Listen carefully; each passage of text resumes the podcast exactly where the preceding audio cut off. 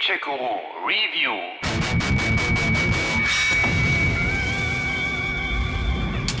Ich bin in Moskau geboren. Aber ich kann mich an nichts aus dieser Zeit erinnern. Die Games der Metro-Reihe, also Metro 2033, Metro Last Light und Metro Exodus, die auf den Romanen von Dimitri Glukowski basieren, gehören zu den Klassikern unter den Ego-Shootern. Besonders in Sachen beklemmend düstere Atmosphäre und postapokalyptische Endzeitstimmung macht ihnen kaum ein anderes Game etwas vor.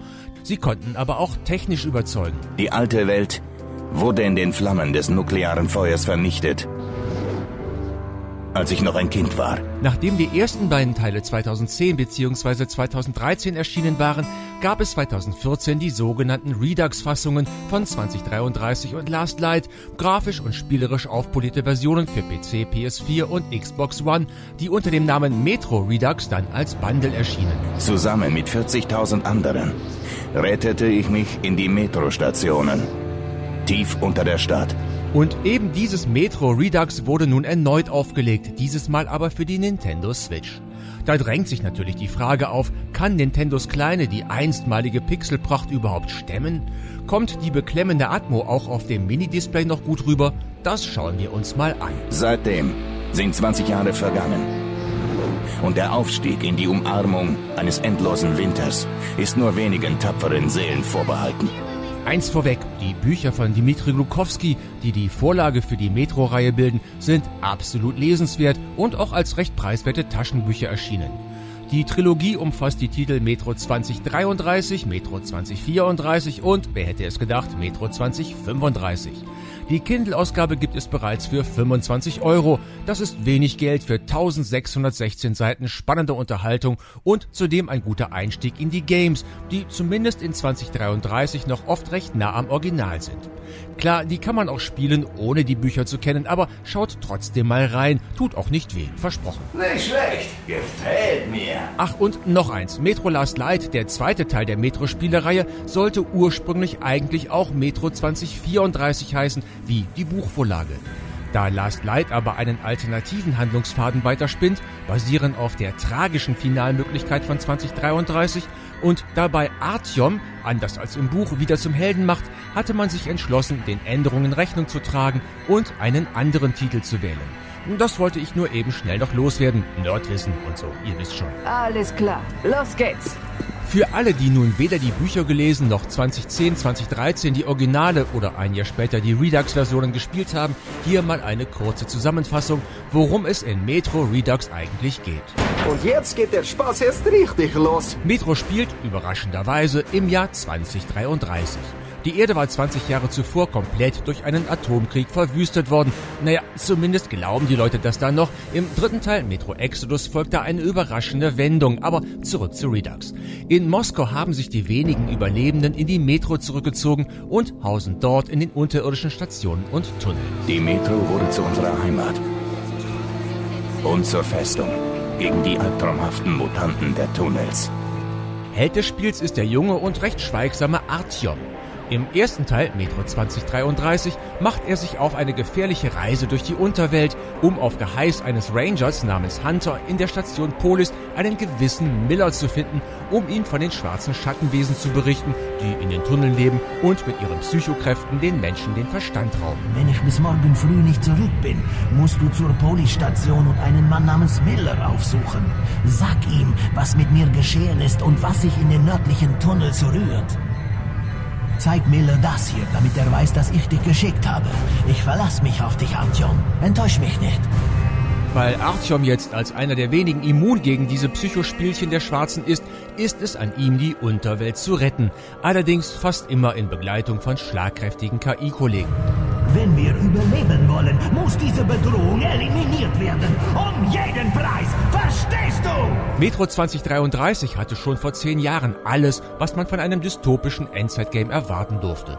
Blutgeifernde Mutanten, tanzende Taschenlampenkegel in verlassenen, düsteren Tunneln, die erkundet werden wollen, verzweifelte, vor sich hin vegetierende Überlebende, knappe Munition, Schleicheinlagen, feindlich gesinnte Faschisten und Kriminelle, schnelle Wechsel zwischen subtilem Horror und brachialer Action und das alles untermalt von einer nervenzerfetzenden Soundkulisse. Und so fanden wir uns in einem Krieg wieder, der unsere Existenz bedrohte.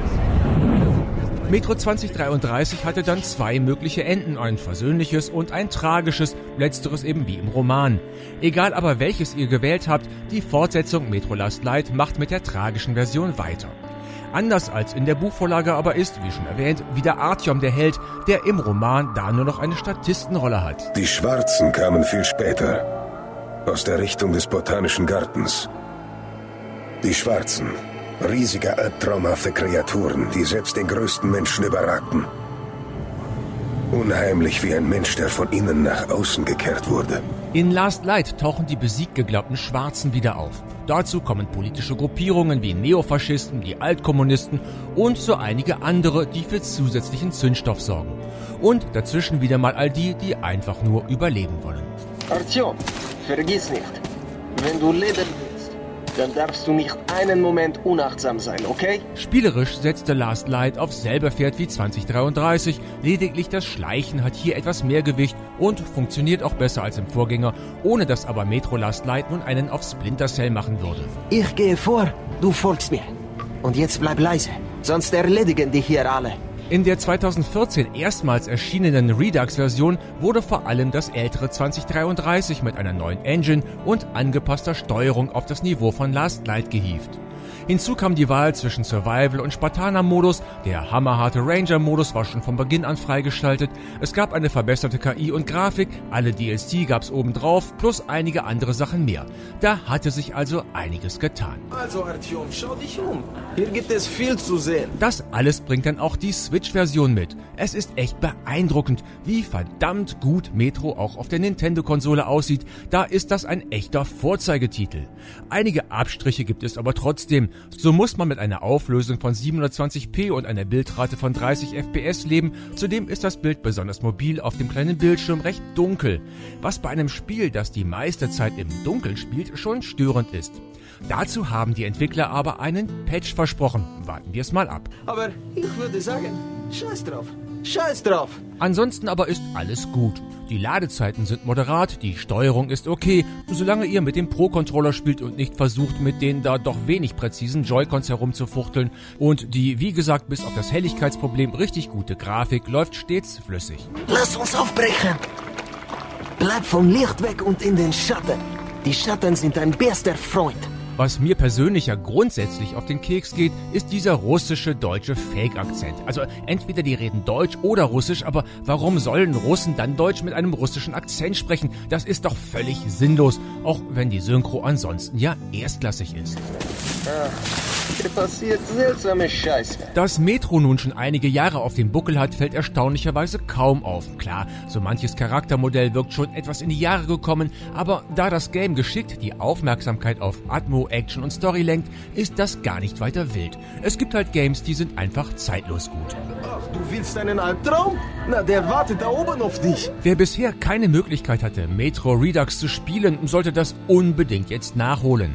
Wenn ihr allerdings neben der Switch auch eine PS4, eine Xbox One oder einen Spiele-PC zu Hause habt, würde ich euch raten, das Versäumte dort nachzuholen. Denn stationär sieht's da einfach immer noch besser aus und mobil ist mir die Switch-Fassung aktuell noch öfter mal einen Tacken zu dunkel und gerade draußen dann eher schlecht spielbar, aber vielleicht gibt sich das ja noch. Fazit aber trotzdem, Metro Redux ist ein atmosphärisch unglaublich dichter, toller Titel, der möglichst in keiner Switch-Sammlung fehlen sollte. Wir haben das Unmögliche geschafft. Gamecheck